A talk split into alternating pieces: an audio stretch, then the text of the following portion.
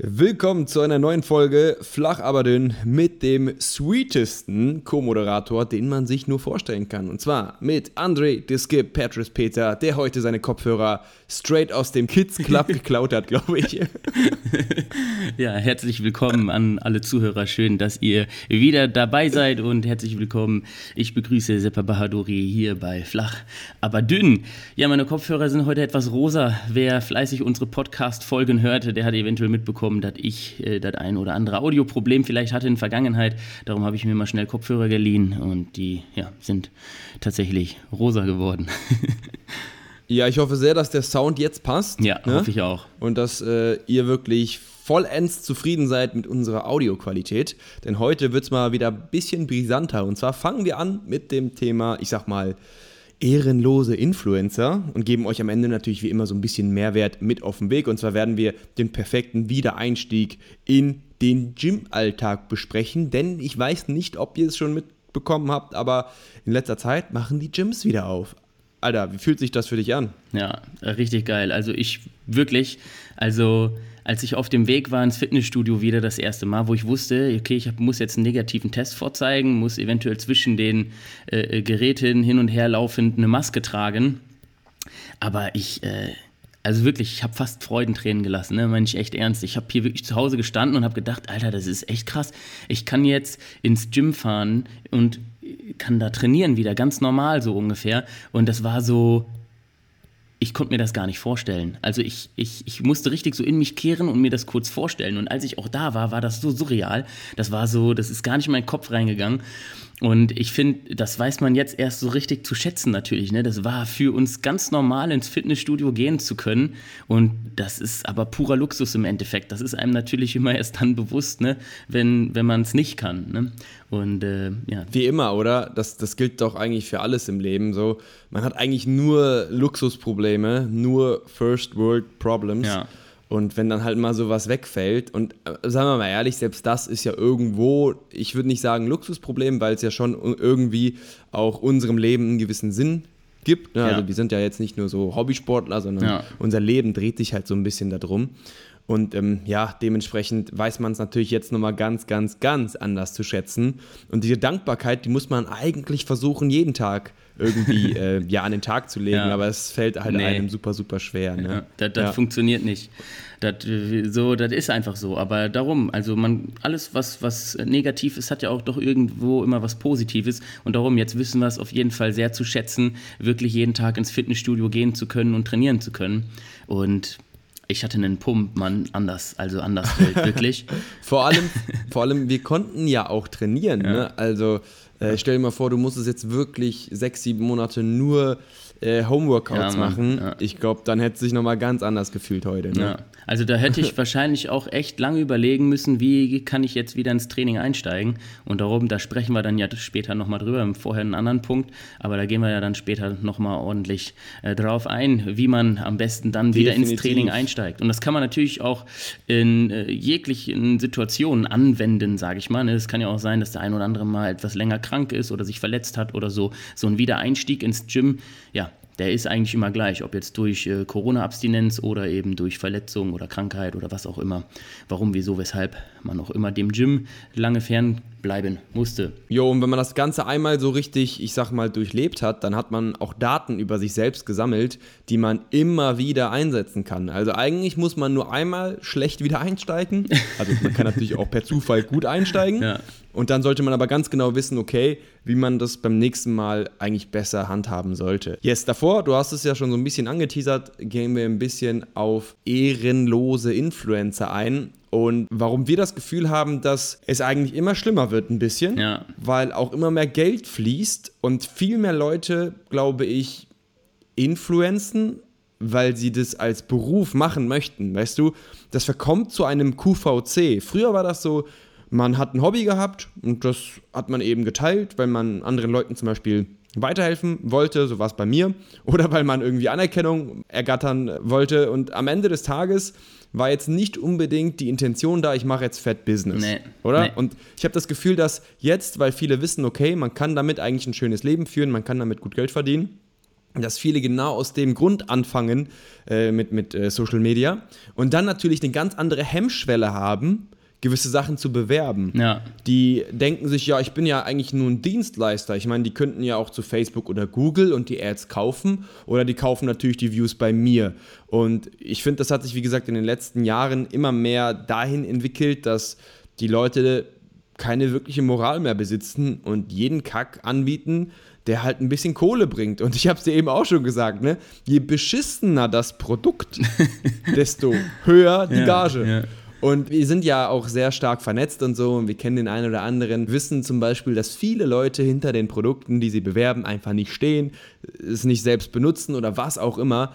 Und ja, das finden wir natürlich richtig kogge, weil am Ende des Tages damit halt auch die Glaubwürdigkeit generell von Leuten, die ein bisschen mehr Integrität an den Tag legen, natürlich auch in Mitleidenschaft gezogen wird. Denn am Ende des Tages, wenn du so ein Bauchvibrationsfettweggerät oder was auch immer bewirbst und den Leuten erzählst, jo, das ersetzt aber sieben Stunden Training mit zehn Minuten äh, Bauchschwabbeln, Ja. ja, dann bekommt diese ganze Branche natürlich einen Schaden, finde ich persönlich.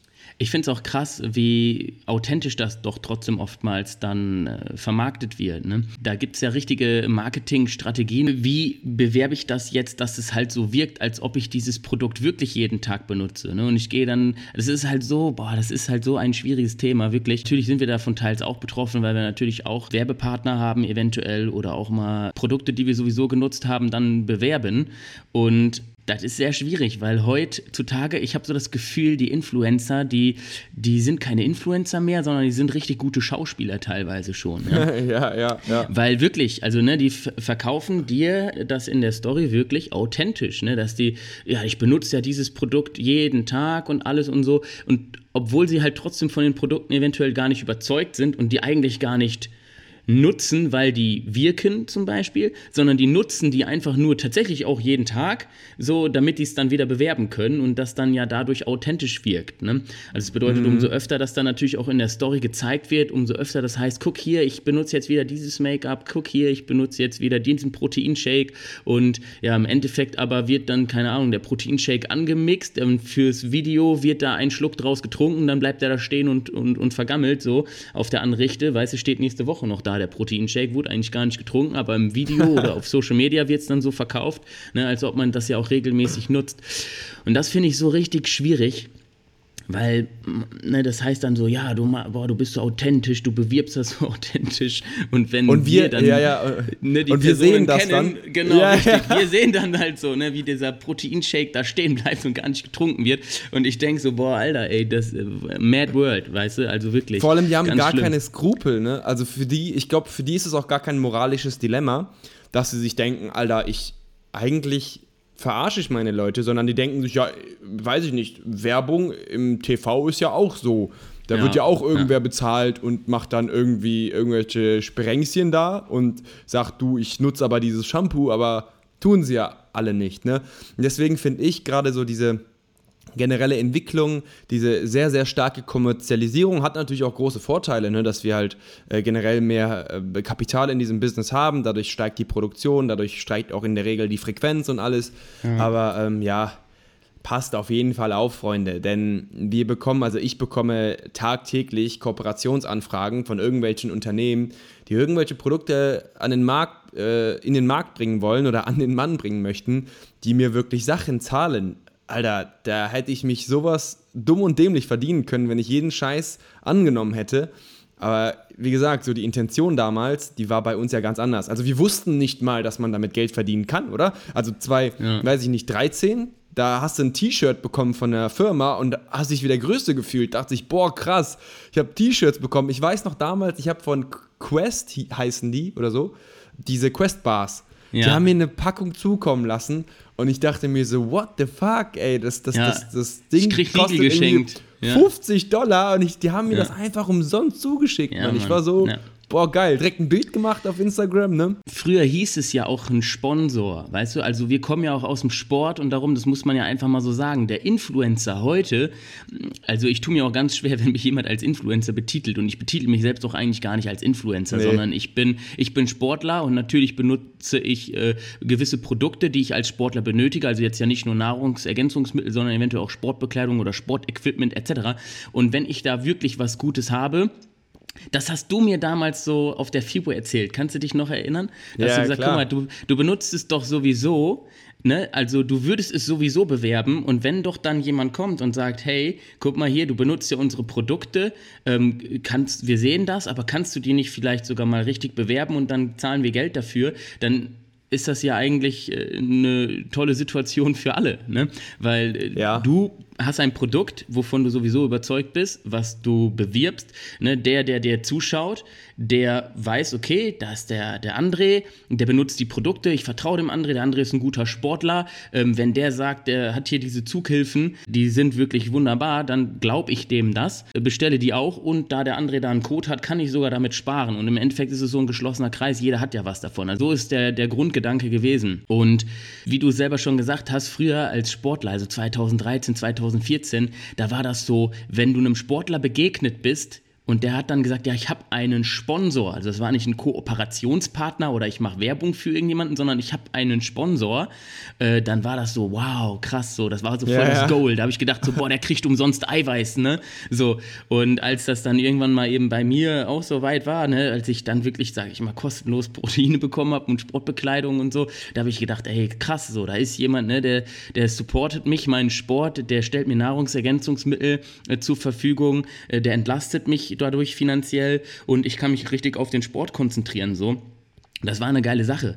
Und ich weiß gar nicht, wie sich dieser normale, also dieser Otto-Normal-Influencer-Markt so dann entwickelt hat, weil ich kenne das ja nur aus der sportlichen Sicht. So, die Influencer heutzutage, der größte Teil ist ja, glaube ich, wirklich so Mode, Beauty, ne, und darum. Also Instagram haben wir letzte Folge schon drüber geredet, eine extrem oberflächliche Plattform. So, was kannst du eigentlich außer eben gut aussehen? Ne? Und da, da, dreht sich hauptsächlich immer alles um das, ob es dann so Fake-Gürtel sind, die angeblich deine Taille schlanker machen oder da zentral das äh, viszerale, subkutane Fettgewebe äh, verringern können oder sollen. Ja? Das ist so unglaublich, was da alles auf den Markt kommt und das hat halt irgendwo gar nichts mehr irgendwie damit zu tun, mit diesem Ursprungsgedanken. Na, das ist halt wirklich brutal Werbung, also Hauptsache ich erreiche irgendwie durch mein Aussehen möglichst viele Menschen und dann erzähle ich denen, ich äh, benutze folgende Produkte und nur darum sehe ich so aus. Ne? Und Definitiv, oftmals dann ja, ja. hatten wir schon in der letzten Folge, ne, sind doch auch viele operative Eingriffe mit im Spiel etc. etc. Ne? Das hat dann wenig mit diesen Beauty-Produkten zu tun. Was ja jetzt auch nicht gleichzeitig heißen muss, dass immer alle Beauty-Produkte oder sonst was Müll ist. Ne? Es gibt bestimmt äh, äh, Schminke, die einen großen qualitativen Unterschied aufweist zu anderer Schminke. So, ne? Aber sehr schwieriges Pflaster auf jeden Fall. Ja, definitiv. Deswegen auch dieser Titel weil äh, ja, es wirklich eigentlich in letzter Zeit immer wieder in diese Richtung geht, dass die meisten dahingehend null Moral haben und jeden Scheiß bewerben, für die sie ja bezahlt werden. So kann man das ganz einfach sagen, ne? Wirst ein bisschen bezahlt, ja, haben die Leute dann eh vergessen, selbst wenn ich einen Shitstorm bekomme, ja mai, ne? Ich da weiß ja nicht, nicht, ob viel du das dabei. mitbekommen hast mit dem mhm. YouTuber, der so ein ja. Fake-Produkt erstellt hat. Also er hat tatsächlich ähm, äh, ein Produkt erstellt, also es war auch ein Beauty-Produkt, es war eine Creme, die irgendwie für das Gesicht sein sollte. Ah, und doch, er hat richtig ja, in, die, Zug, in die Angaben, also in die Inhaltsangabe, da hat der reingeschrieben, äh, dass da Uran drin ist und alles und so. Und es gab wirklich Influencer, die das dann für Geld beworben haben und auch richtig so die Inhaltsangabe aufgelistet haben, aufgezählt haben. Und selbst, also, verstehst du so, die haben gesagt, ja, und da ist auch Uran drin, das ist super für eine geschmeidige Haut und so. Wo du so denkst, so, ey, what the fuck, Alter, ne, so in der Schule nicht aufgepasst. Aber heute 200.000 ja. Abonnenten auf Instagram, weil sie es halt gut aus, so, ne. Ja, ja, und, ja. Dann, und dann halt mal 10.000 Euro oder so. Ich habe ja gesagt, je schlechter, das Produkt, je größer die Marge meistens, sehr klar, und desto größer natürlich das äh, Provisionsmodell oder was auch immer, was dann der mh, hm, Werber bekommt. Und ja, also ist schon, schon sehr, sehr, finde ich, ähm, traurig irgendwo, weil Ja, es klingt so, als wären wir so alte Opis, die sich dann über so neue Entwicklungen beschweren, ne? Aber, aber am Ende des ja. Tages ist es natürlich so, dass der Konsument dadurch hart verarscht wird und eventuell gar nicht zu diesen Leuten durchkommt, die eigentlich so das Beste für diese Person wollen, weil einfach ja. so viele Leute dann ähm, Expertise vorgaukeln, ja. dass du gar nicht da durchkommst, ne? Es leidet halt die gesamte Glaubwürdigkeit halt aller Personen, die Produkte bewerben, darunter. Ne? Und das ist halt leider schade. Und darum tue ich mir selber auch schwer. Also, also zu sagen, ich bin Influencer, ist, ist fast schon so schlimm wie zu sagen, ich bin Natural Bodybuilder heutzutage, weißt du so. Das war ja genau der, ja genau der gleiche Scam de, gewesen. Viel so, schlimmer. Weißt du? Ja, ja, ja, ja. Ja, ich hoffe sehr, dass die Leute einfach nicht zu viel auch verzeihen in der Hinsicht. Wenn Leute ja. wirklich wissentlich äh, Kacke bewerben, so, dann kannst du davon ausgehen, dass das in den nächsten Monaten und Jahren sich auch nicht ändert. Weißt du, ich frage mich dann immer, warum die immer noch so viele Abos haben, oder? Ich denke mir so, hey, die hat das doch beworben, eigentlich müsste doch jeder eigentlich entfollowen, oder nicht? Also, ja. was will man Aber noch von der Person? Nicht, ja? Nee, tun sie nicht. Ja, das Internet ist, Krasse, ist ne? tatsächlich auch schnelllebig. Also verstehst du, das kommt dann einmal für zwei Tage, gewinnt das so Riesenaufmerksamkeit. Influencer XY hat Uranprodukt beworben und äh, die Hälfte der Follower bekommt das nicht mal mit. So, weißt du? Ne, nächste Woche wird dann keine Ahnung Asbestprodukte fürs Gesicht beworben. So, ja. Keine Ahnung. Ich würde mir immer dreimal überlegen, was man ja. bewirbt, weil am Ende des Tages man sind das echte Menschen die man dann halt einfach verarscht. Also klar, wenn jemand sagt, hey, ich kann damit leben und ich finde das moralisch auch okay, trotzdem natürlich schwierig, aber am Ende, also wirklich, am Ende des Tages, man musste dir doch in den Spiegel schauen können und sagen können, yo, also das, was ich tue, das ist nicht alten Omis Staubsauger verkaufen, weil es ja eigentlich das Gleiche ist. Ne? Das ist ja auch Unwissenheit ausnutzen. Ich glaube nicht mal. Also in, in, in, in dem Fall jetzt mit diesem YouTuber und diesem Uranprodukt fürs Gesicht, glaube ich sogar tatsächlich Unwissenheit und das ist eigentlich fast noch trauriger. Das bedeutet, es gibt dort einen Influencer und dem wird ein Produkt vorgestellt und da wird gesagt, guck mal hier, das ist gut fürs Gesicht und alles und so und ähm, kannst du das bewerben, bekommst du so und so viel Euro für und dann anstatt sich halt, sage ich mal, über dieses dieses Produkt und über die Inhaltsstoffe zu informieren, bevor ich das anderen Menschen empfehle, wird das da beworben. Und das finde ich eigentlich so schade. Also es bedeutet, Unwissenheit eigentlich vom Influencer selbst. Ich glaube nicht, dass die, die dieses Produkt beworben haben, wirklich wussten, was Uran ist. So, verstehst du? Also die waren halt einfach selber nicht informiert. Und die haben sich, haben also Produkte beworben, über die sie sich selber nicht informiert haben. Und das ist, ich weiß gerade nicht, was schlimmer ist. Ne? Also sich nicht zu informieren oder, ja, oder ja. wissentlich sogar dann noch vorzugehen und solche Produkte zu bewerben. Ja, weil, weil das ja. einfach keine Experten sind. Die werden von ihren Followern als Experten wahrgenommen, haben aber eigentlich gar keinen Plan. Und da beginnt ja das Problem. Und deswegen sollte man schon dreimal vorher googeln, ähm, wenn man irgendwas, äh, keine Ahnung, ja. in, die, in die Kamera ja, hält. Also finde ich persönlich so. Ne? Also ja. Crazy, dass halt auch viele mit dieser Intention, also ich würde sagen, locker 90 Prozent der aktuell am Markt bestehenden Influencer sind mit dem Gedanken reingegangen, ich will damit Cash machen. Ja, natürlich. Und darum geht's. Wer will Influencer werden heute und was ist der Antrieb? Also, wenn wir ganz ehrlich sind, was, was ist denn der Antrieb dahinter, eine gewisse Reichweite aufzubauen? Im Endeffekt ist es entweder Ruhm oder Geld oder beides. Also, es, es gibt dann vielleicht wenige, wenige, die dann wirklich, und zwar ernsthaft, der Auffassung sind so, ich möchte was verändern. Das sind ja? dann wir. Davon, so, so, so wollte ich es eigentlich nicht mal sagen, aber vielleicht ist es so. Ne? Also ich damals zum Beispiel auch mit meiner Herz-OP, als ich die ganze Sache dokumentiert habe, war auf jeden Fall so, ich muss das unbedingt, damit kann ich eine Menge Menschen erreichen und motivieren. Da ging es bei mir nie darum, damit Geld zu verdienen. Wie soll ich denn damit Geld verdienen? Ich hab, wurde am Herzen operiert, ja, ich bin Sportler, ich komme zurück. Es, das zu dokumentieren, da ging es mir nur darum, boah, da sind locker eine ganze Menge Menschen draußen, die auch gehandicapt sind oder sonst was und die kann ich jetzt damit motivieren. Und das ist ja so ein, ein Hauptgrund, warum ich, sage ich mal, so ein paar Abonnenten dazu gewonnen habe über die Jahre. So, ne? Einmal natürlich meine Leistung als Sportler und andererseits eben, aber weil ich was verändern wollte, weil ich Menschen motivieren wollte. Meine ersten YouTube-Videos waren genau so. Ich habe immer nur Motivationsvideos gemacht. Es war, nee, ich bin nicht Influencer geworden, äh, weil ich gut aussehe und weil ich ähm, dann irgendwas an Produkten bewerben oder verkaufen möchte. Aber heute ist das so, habe ich das Gefühl. Also viele von denen, die sehr schnell aus dem, aus dem Boden wachsen, gerade so an, an Influencern, ne, gut aussehende Mädels, gut aussehende Jungs, wie gesagt. Ne, es ist oftmals leider sehr oberflächlich auf Social Media, ist halt so. Ähm, wir hätten auch nicht so viele Abonnenten, wenn wir nicht so muskulös werden, wären, also auch maximal oberflächlich im Endeffekt. Ja, ist ja so. Aber die, die da wirklich gerade aus dem Boden sprießen, die sind dann halt so, ja, ich, äh, die bemessen sich. Also die bemessen sich an ihrer Followerzahl. Ne? Die geilen sich dann daran auf teilweise und, und identifizieren sich damit. Und das ist auch viel schlimmer noch für die Influencer selbst. Also wie gesagt, wir kennen da so ein paar große und ich habe den einen oder anderen schon tief fallen sehen. Deswegen, weil sein Post äh, nicht entsprechend ankam wie erwartet und dann liegt er da auf dem Boden und heult. Und das meine ich halt genau so, wie ich sage. Und das ist schon krass, krass so, ne? sich darüber so zu identifizieren. Kann, ja. auch, ne?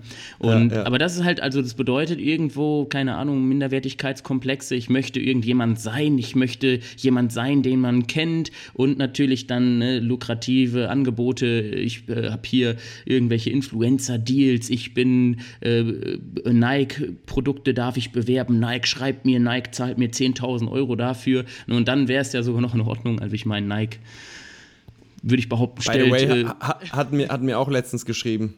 Äh, du hast ja auch dieses Nike-Athleten-Shirt immer an und so, ne? Das kann ja gut sein, dass die nee, das mal gesehen das, haben. Das, da, ja, das, das ist natürlich komplett äh, selbst gekauft und keine Werbung. Ja, ja. Nein, aber, aber kann ja gut sein, dass sie es sehen und sehen, ah, okay, der Dude, der feiert Nike, schreiben wir dem mal, ne? Ja, auf jeden Fall wirklich ein super schwieriges Pflaster, keine Ahnung. Also, es ist sehr, sehr schwer mit diesem, mit diesem Influencer-Influencer-Dingen heutzutage. Also, ja. Ja, der Rat an euch, haben wir letztens auch schon, glaube ich, gesagt, konsumiert einfach sehr selektiv. Und versucht mal hinter den Zeilen zu lesen, weißt du, so ein bisschen halt wenigstens. Manchmal denke ich mir so, als ob die Leute darauf reinfallen, Mann. Das sind so richtig irgendwie schlechte Stories, die dann so aufgebaut werden, weißt du? Wo ich mir denke, Mann, ey, in einer Woche wirst du das Produkt bestimmt jetzt bewerben und so nach einer Woche, hey, meine Lieben, dieses Produkt, ich so, Alter. Ja, ja. also man merkt es ich, oft ich, schon tatsächlich, ja. Ja, vielleicht sind voll, wir auch zu sehr drin. Weißt du, was ich meine? Vielleicht sind wir auch zu sehr drin und wissen, okay, dann kommt das. Das sind so verschiedene Phasen. Erstmal so, ja, könnt ihr mir da so was empfehlen und dann weißt du, ich meine so und dann ja, ja. ihr habt mir ja das Info. Es ist halt einfach ja. so, ja, maybe war vielleicht so, aber ähm, wahrscheinlich wurde der Deal vier Wochen vorher schon geklärt, so die ja, Zahlung ja, zur Hälfte wurde ist schon ist schon geflossen und dann fängt man halt an, so, so, eine Story drumherum zu bauen, weißt du? Das war das, was ich meinte mit diesem authentisch verkaufen. Also es wird sogar tatsächlich mittlerweile relativ authentisch verkauft und Influencer sind gute Schauspieler so un ungefähr. Ne? Darum es wird wird echt gut aufgebaut, so mit Storytelling und allem und so und dann ja keine Ahnung, ist es wahrscheinlich für den Otto-Normalverbraucher sehr schwer zu identifizieren, was ist jetzt wirklich authentisch und was ist halt gut geschauspielert. Ne? Yes. Und wir sind halt voll im Game drin, so mehrere Jahre schon. Natürlich können wir sowas eventuell schneller durchblicken. Ne? Eventuell sollten wir eigentlich, sollten wir mal so, so Aufklärungsarbeit leisten. Ne? Welche Produkte sind wirklich Müll und ne, falls wir da mal was sehen oder so, ja. Ja, aber eigentlich mal ja. Ja. Das Problem ist, ich bin halt, also ich konsumiere ja eigentlich kaum noch Social Media, gerade aus diesen Gründen, halt nur sehr, ja. sehr selektiv. Und die Leute, die mein Abo haben, die machen das natürlich nicht so. Keine Ahnung. Mir würde es gar nicht auffallen. Also mir wird es dann immer wieder zugetragen, so von links und rechts, oder dann sieht man halt irgendein YouTube-Video, was ja vorgeschlagen wird, dass der und der das beworben hat und dann, und dann kriegst du es halt so mit, ne? Also denen, denen ich folge, sind meine Freunde in der Regel. Also es gibt wirklich sehr wenige, äh, also ich, ich sag's immer wieder, ich hatte letzte Woche auch ein Gespräch mit meiner Freundin, weil die so tausend Leuten auf Instagram folgt und da habe ich auch gesagt, guck mal, was, was hast du davon, dass du diesen Menschen folgst? Du hängst da den ganzen Tag, guckst die Story von A bis Z, bist da so gefesselt in dieses, in dieses Smartphone und ähm, ich würde einfach empfehlen, immer nur denen zu folgen, die man wirklich persönlich kennt oder von denen man wirklich etwas lernen kann, also wo man irgendeinen Mehrwert durch hat. Also wenn ich zum Beispiel jemanden folge, der nicht mein Freund ist, dann irgendwie, weil der voll die krassen Fotobearbeitungsskills hat und ich halt auch selber gerne Fotos bearbeite und da mir was abgucken möchte, mich inspirieren lassen möchte, was lernen möchte.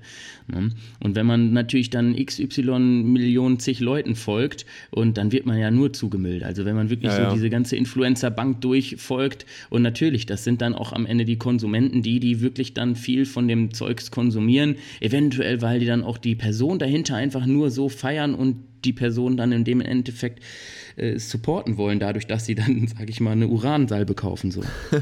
Ja, schwierig, ja, ne? schwieriges ja, Pflaster. Ja. Oder natürlich Unterhaltung ist auch irgendwo definitiv ein Mehrwert. Also wenn irgendeiner dich so voll happy macht oder dich immer wieder zum Lachen bringt oder was auch immer, ne? Aber einfach nur, ja, wenn du so ohne Emotionen und ohne Wissen am Ende aus einer Story rausgehst, ja, oder aus einem Video, dann musst du dich halt fragen, warum.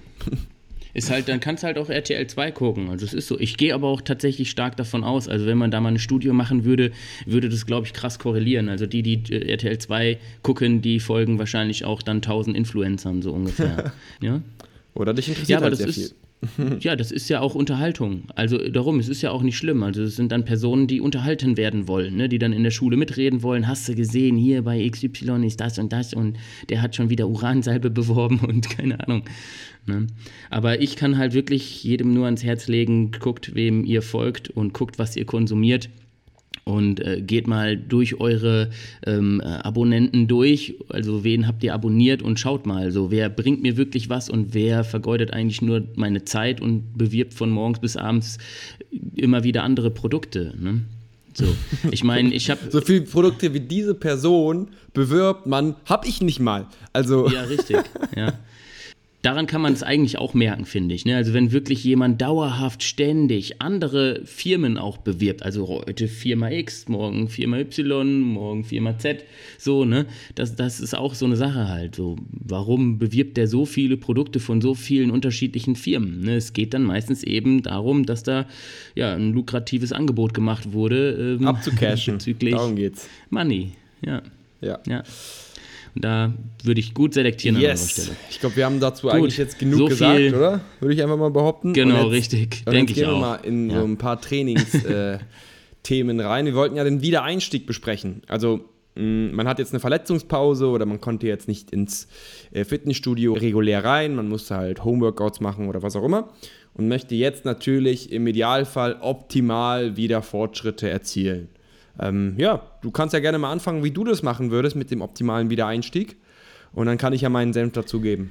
Okay, also grundsätzlich finde ich, es gibt mehrere Punkte zu beachten. Ne? Es fängt ja an mit der, mit der Trainingsplangestaltung. Also man sollte schon mit einem Plan wieder ins Gym gehen, finde ich. Ne? Man sollte jetzt nicht einfach drauf los trainieren und ich mache mal alle Geräte durch. Man sollte sich wirklich hinsetzen, sich vorher Gedanken machen, welchen Split, welche Übungsauswahl, habe ich eventuell Überlappungsvolumen in einer Trainingseinheit oder in zwei Trainingseinheiten aufeinanderfolgend? Wie intensiv sollte ich trainieren? Welches Volumen sollte ich anstreben? Ne, und wenn man schon vorher sowieso ein bisschen trainiert hat, also ich gehe davon aus, dass wir auch hier ein paar Zuhörer dabei haben, die schon sehr erfahren sind, aber auch die machen oftmals trotzdem Fehler. Ne? Also ich meine, ich coache ja auch Athleten, ne? so richtige äh, Dudes und Mädels, die schon seit Jahren auch Krafttraining betreiben und auch schon mehrfach eventuell auf der Bühne gestanden haben, tendieren trotzdem dazu, immer wieder dann, sage ich mal, falsch ins Training einzusteigen, weil halt natürlich auch der Ehrgeiz da eine große Rolle spielt und das Ego. Ne? Ja. Und dann muss man auch wieder differenzieren jetzt mit der Corona-Situation. Es gab natürlich viele, die konnten schon daheim trainieren. Die konnten schon mit einer Langhantel trainieren, die konnten schon mit Kurzhanteln trainieren, hatten vielleicht ein paar Gummibänder, ein paar Expender daheim und konnten damit, sage ich mal, so ein bisschen schon äh, trainieren.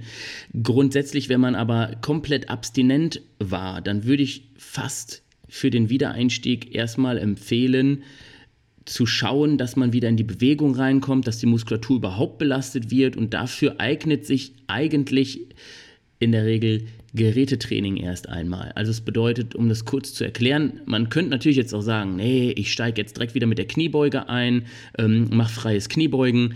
Klar, kann man auch machen. Umso schneller du natürlich mit der normalen Kniebeuge wieder einsteigst, umso schneller bist du auch wieder richtig gut in der Kniebeuge hoffentlich.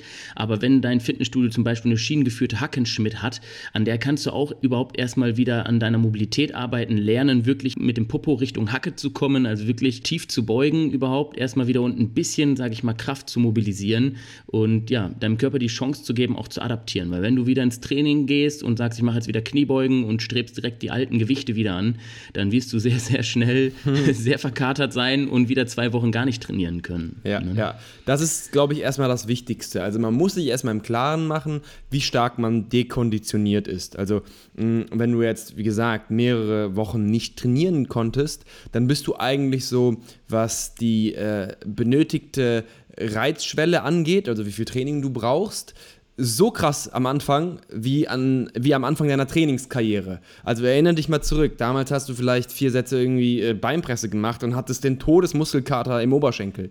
Und das gleiche wird hier ja auch ähnlich passieren, wenn du maximal dekonditioniert bist. Ich würde sagen, wenn du wirklich drei Monate nicht so richtig trainieren konntest, also fast gar nicht, dann kannst du schon davon ausgehen, dass du wieder wie ein Schwamm das Training komplett aufsaugen kannst. Ne? Und ja. Ähm, ja, da kann man sich verschiedene Szenarien überlegen. Ne? Auf der einen Seite haben wir zum Beispiel so dieses, du bist gar nicht dekonditioniert. Das könnte man vielleicht sogar damit vergleichen, du bist, du hattest gerade einen Deload. Also wenn du jetzt so ja. äh, mit Zyklen arbeitest, so mit einem fünfwöchigen Trainingszyklus, dann hast du in der vierten Woche meistens ja diese Overreaching-Woche, diese harte Woche und äh, die fünfte Woche wäre dann die Deload-Woche oder andersrum. Ne? Die fünfte wäre dann die Overreaching, aber dann wäre die erste dann die Deload-Woche. Du weißt, glaube ich, was ich meine. Ja. Und am Ende des Tages bist du nach der Deload-Woche ja auch schon dekonditioniert und musst dann ja in dieser ersten richtigen Training Trainingswoche, die sogenannte Intro Week, leichter an fangen oder einsteigen, hast aber trotzdem in der Regel einen guten Muskelkater. Das heißt, dein ja. Wiedereinstieg sollte auf jeden Fall unter diesem Intro-Week-Training liegen, wenn du nicht richtig trainieren konntest. Und dann die Frage ist, wie weit unter diesem Intro-Week-Training?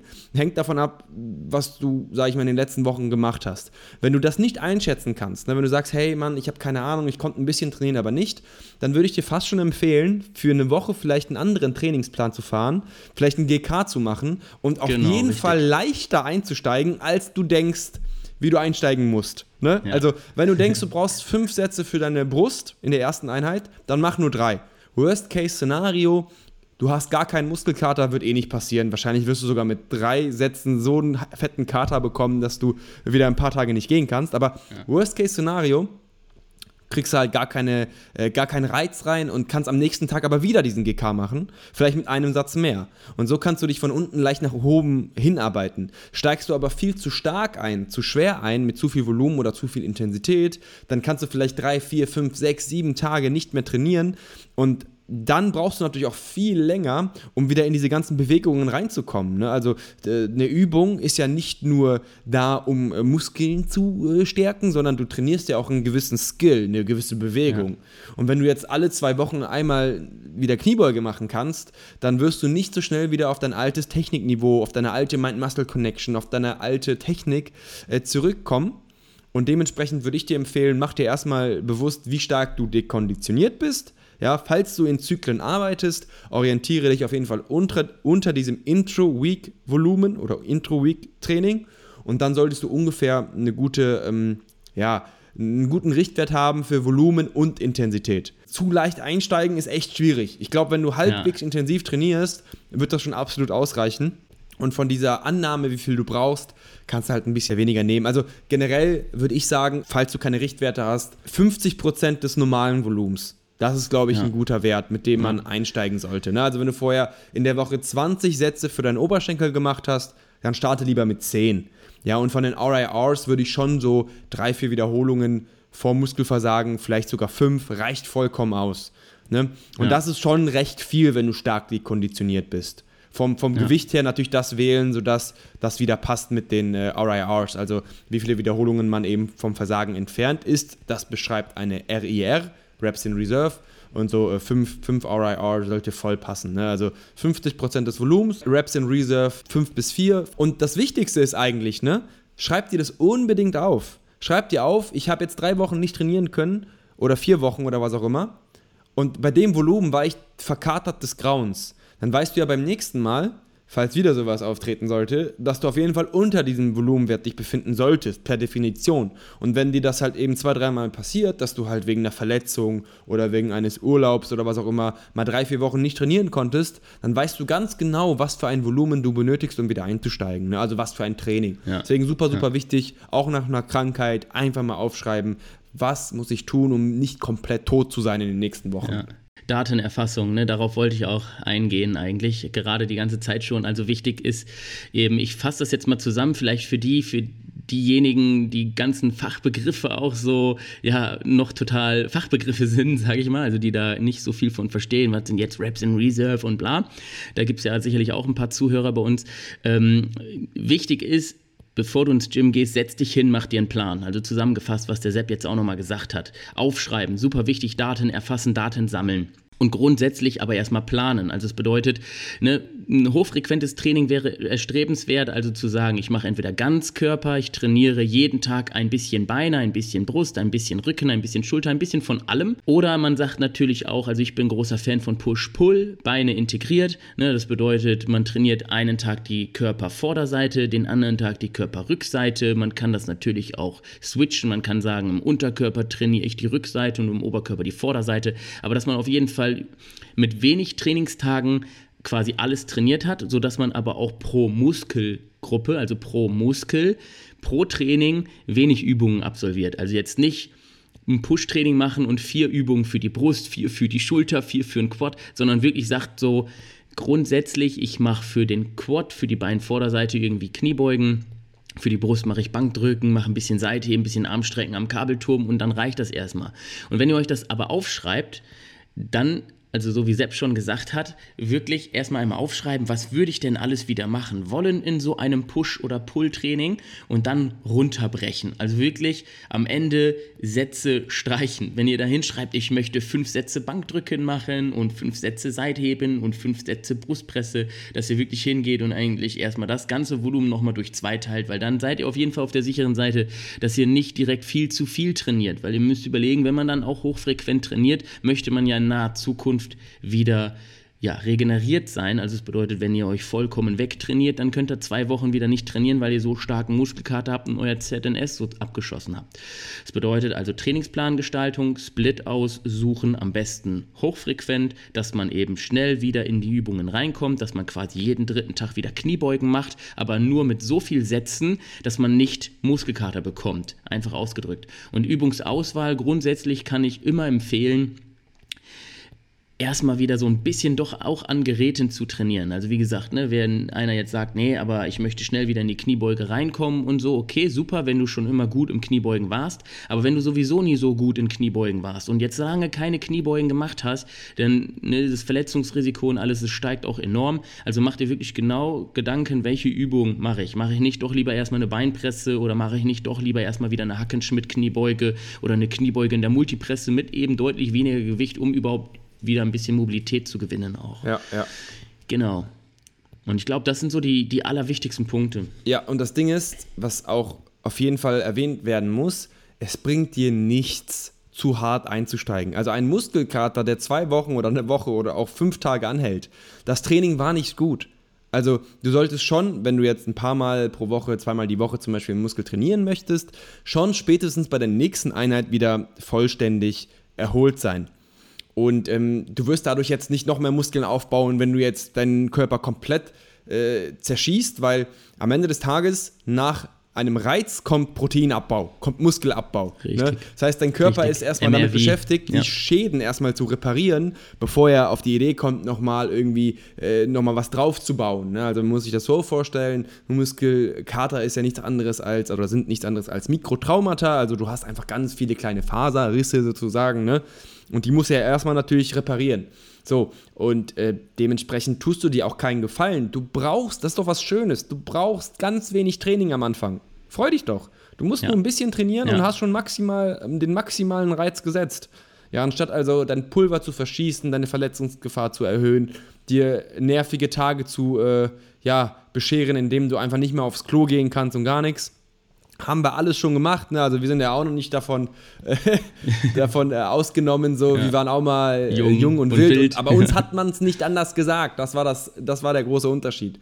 Euch sagt man das ja so ein bisschen. Ne? Steigt ruhig sehr leicht ein und am nächsten Tag, wie gesagt, wenn ihr denkt, boah, äh, irgendwie spüre ich gar nichts, könnt ihr das Training ja komplett eins zu eins wiederholen, mit einem Satz mehr, mit ein bisschen näher zum Muskelversagen, ne? ein bisschen mehr Gewicht und könnt euch dann so wirklich in einer Woche sehr, sehr gut wieder reinfinden. Also, wenn du wirklich eine Woche oder auch mehr als zwei brauchst, um wieder deinen alten Trainingsplan halbwegs vernünftig zu trainieren. Ich sage nicht mit den gleichen Gewichten, weil das dauert natürlich ein bisschen, bis du dahingehend wieder die Magermasse hast und die Technik hast und die neuronale Ansteuerung. Aber so vom, vom Groben her, ne, ungefähr, ähm, dann, dann hast du auf jeden Fall, glaube ich, Zeit vergeudet. Ja. Und das wiederum sorgt dafür, dass du nicht so gut Muskeln aufbaust, wie du eigentlich aufgebaut hättest, ja. so, wenn du verstehst, was ich meine. Ja. Deswegen im Hinterkopf behalten, in dem Fall lieber ein bisschen zu wenig machen und dann hochstecken, als viel zu viel machen und dann wirklich drei Wochen nicht mehr trainieren zu können, gefühlt. Ne? Weil ich krieg momentan Nachrichten, André, ne? Ich krieg, Digga, ich krieg Nachrichten so, hey Sepp, was soll ich tun? Ich habe so einen Muskelkater, mir tut alles weh, ich hatte ja. Fieber oder so. Einer hat mir dann geschrieben, ja, ja. dass er Fieber davon bekommen hat. Und ich so, hm, du weißt auf jeden Fall eine Sache schon mal. Das, was du jetzt gemacht hast, solltest du nach einem Wiedereinstieg definitiv schon mal nicht machen. Auch hier kannst du also das Positive rausziehen, ja. Und äh, in deinem Fall, du hast wahrscheinlich doppelt so viel gemacht, wie du eigentlich hättest machen sollen. Und jetzt stell dir mal vor, wenn du voll im Training bist und dann das Doppelte machst von dem, was du eigentlich machen solltest. Also in meinem Fall, ich mache ja keine Ahnung, so 28 Sätze für den Rücken pro Woche. Stell dir mal vor, ich würde einfach 60 Sätze machen. Das wäre schon heftig. Ja, dann würdest du auf jeden Fall alle Fieber auch intensiv, ne? ja, ja, also. Ja. ja. aber grundsätzlich hast du das auch nochmal schön äh, äh, zusammengefasst und auch äh, wichtige Erwähnungen. Also es gibt halt irgendwo quasi, ich betitel das gerne als maximale Reizsetzung, beziehungsweise es gibt da auch immer nochmal einen Unterschied zwischen Effizienz und Effektivität, obwohl Effektivität ja auch wieder nicht effektiv ist im Endeffekt, weil es einfach eventuell zu viel ist. Ne? Also effektiv ist, du hast einen Bankräuber, der raubt eine Bank aus, hat eine Geisel und äh, du willst den Bankräuber überwältigen, schmeißt eine Handgranate in die Bank, super, ne? Räuber tot, Geisel tot, aber war auf jeden Fall effektiv so, ne? Ziel erreicht. Und Effizienz wäre ja, du hast einen Sniper und der verpasst dem Kollegen einen Headshot und Geisel überlebt und alles super, ja. so, und darum, also man muss gucken, was ist zielführend was, was will ich denn erreichen? Ich möchte auch Muskeln aufbauen. Und wenn du dich direkt in der ersten Trainingseinheit eben abschießt, so wie Sepp schon gesagt hat, dann kann es sogar sein, dass es zu Muskelabbau kommt. Ja, weil der Reiz, der ist einfach viel zu groß. Die Verletzungen, die Mikrofasertraumata, die du dir dazu führst, die sind einfach so groß, dass der Körper überhaupt erstmal damit beschäftigt ist, da Kollateralschäden, also ja, das ist die Handgranate quasi. Ja, die ganze Bank ist zerfetzt. Ja, du hast den ganzen Muskel zerstört. Da wird nichts aufgebaut oder adaptiert oder sonst was. Du musst also dem dem Körper die Möglichkeit auch für Adaption geben. Also erstmal die Möglichkeit geben und dann auch die Zeit geben. Ne, das bedeutet, wenn du dann eben einen hochfrequenten Split fährst und, trotzdem in der ersten Einheit schon verkart hast, dann brauchst du halt ja auch eben wieder Zeit, bis du die nächste Einheit machen kannst. Und eigentlich ist es klüger, sich da Kapazitäten offen zu halten, damit man halt schnell wieder auch die gleichen Muskeln dann trainieren kann. Also lieber immer kleinere Reize setzen, anders ausgedrückt, und ähm, dafür aber öfter. Und dann kommt ihr auch auf insgesamt mehr Trainingsvolumen in der Woche oder in einem bestimmten Zeitraum, ne? was im Endeffekt laut Daten, Datenlage äh, deutlich effizienter ist. Ihr könnt einfach mehr ackern. Das genau. ist das Ding. Ihr könnt so einfach mehr ackern. Dadurch, dass ihr pro ackert, Einheit weniger ackert. Genau, Klingt, klingt äh, kontraintuitiv, aber so auf eine Woche, auf einen Monat, auf ein Jahr gesehen, hast du halt einfach mehr Gewicht geschoben. Du hast öfter Gewicht geschoben, das kommt auch nochmal dazu. Und ähm, nochmal, um das Ganze, glaube ich, abzuschließen, so Worst-Case-Szenario, wenn du zu leicht einsteigst, du verlierst einen Tag, weil im nächsten am nächsten Tag könntest du ja wieder ein bisschen mehr machen und solltest ja ungefähr da sein. Also komm, wenn du so leicht einsteigst, ja. dass du danach nochmal erhöhen musst und immer noch zu leicht eingestiegen bist, wow, dann hast du wirklich auf jeden Fall keine Leidenschaft in diesem Sport, glaube ich. also das, das ist, glaube ich, mega ja. schwer, das zu erreichen. Aber selbst dann verlierst du nur zwei Tage. Richtig. Auf der anderen Seite, wenn du zu hart einsteigst, dann machst du, verletzt du dich natürlich, das wäre natürlich das eine Extremer. Ne? Also wenn wir von beiden Extremern ausgehen. Aber jetzt mal so einen Ticken sogar weniger extrem betrachtet, klaust du dir einfach die nächsten guten Einheiten, womöglich sieben, acht, neun Tage äh, Pause musst du danach einlegen und das wiederum, äh, ja, ist das einfach, ist es einfach nicht wert so, ne? Und dementsprechend steig auf jeden Fall genau. klug ein. Das betitelt man übrigens eigentlich dann als intelligentes Training, aber Sepp sagt gerne dazu The Skip. das ist nämlich der Grund, warum ich Skip heiße, weil ich auf intelligente Art und Weise gerne mal mein Beintraining verschoben habe. Oder so, so intelligent wie du trainierst, man muss auf jeden Fall auf eine hochbegabten Schule. Ne? Also auf jeden Fall, wenn, auf jeden Fall. Wenn, wenn, das korreliert, so wie oft man nicht geht und die äh, Intelligenz bzw. der IQ, dann äh, bist du definitiv auf jeden Fall äh, fehl am Platz, Mann. Du musst straight eigentlich an irgendwelchen Raketen arbeiten, weil ich glaube, ja. die Menschheit braucht dich. So ein paar Probleme haben wir, so Energieprobleme äh, ja. Überbevölkerung. Ne? Aber ich sehe dafür leider zu gut aus. Also, weißt du, das ist halt so. man kann ja nicht alles haben. Ja. weißt, ich mache mich auf diesen hochbegabten Schulen halt immer total äh, ja, unbeliebt. Au, au, au, außerdem sind da ja nicht, äh, ja, so die Leute, mit denen du dich so unglaublich identifizieren kannst, weil meistens sind das ja genau. nicht so die krassen Pumper, weißt du? Das ist der genau, Grund. Richtig. Genau. Ja, ja. Das ist der einzige Sag Grund. Ich, weil ich mache mich da immer sehr unbeliebt. Genau. Ich falle da optisch einfach zu sehr auf. Ja, nice. Wie lange haben wir denn schon? Was haben ja, wir? wir sind durch, Digga. Du sind musst wir auch durch? los. Wir haben 14.30, 45 oh, Minuten, das muss reichen. Alright, Freunde. Ja, ja vielen Dank fürs Zuhören. Genau, ich hoffe, sagen, ich, ich mache das Outro. ja, mach. Genau. Du, du machst Intro, ich mache Outro. vielen Dank fürs Zuhören. Wir hoffen, euch hat die Folge wieder einmal gefallen und ihr konntet was mitnehmen, konntet etwas lernen bezüglich Social Media Marketing, Influencer Marketing und eben wieder Einstieg ins Gym. Wenn euch der Podcast äh, gefällt, lasst uns auf jeden Fall mal eine fette Bewertung da.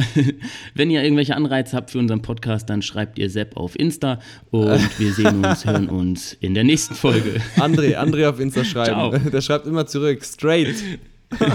Tschüss.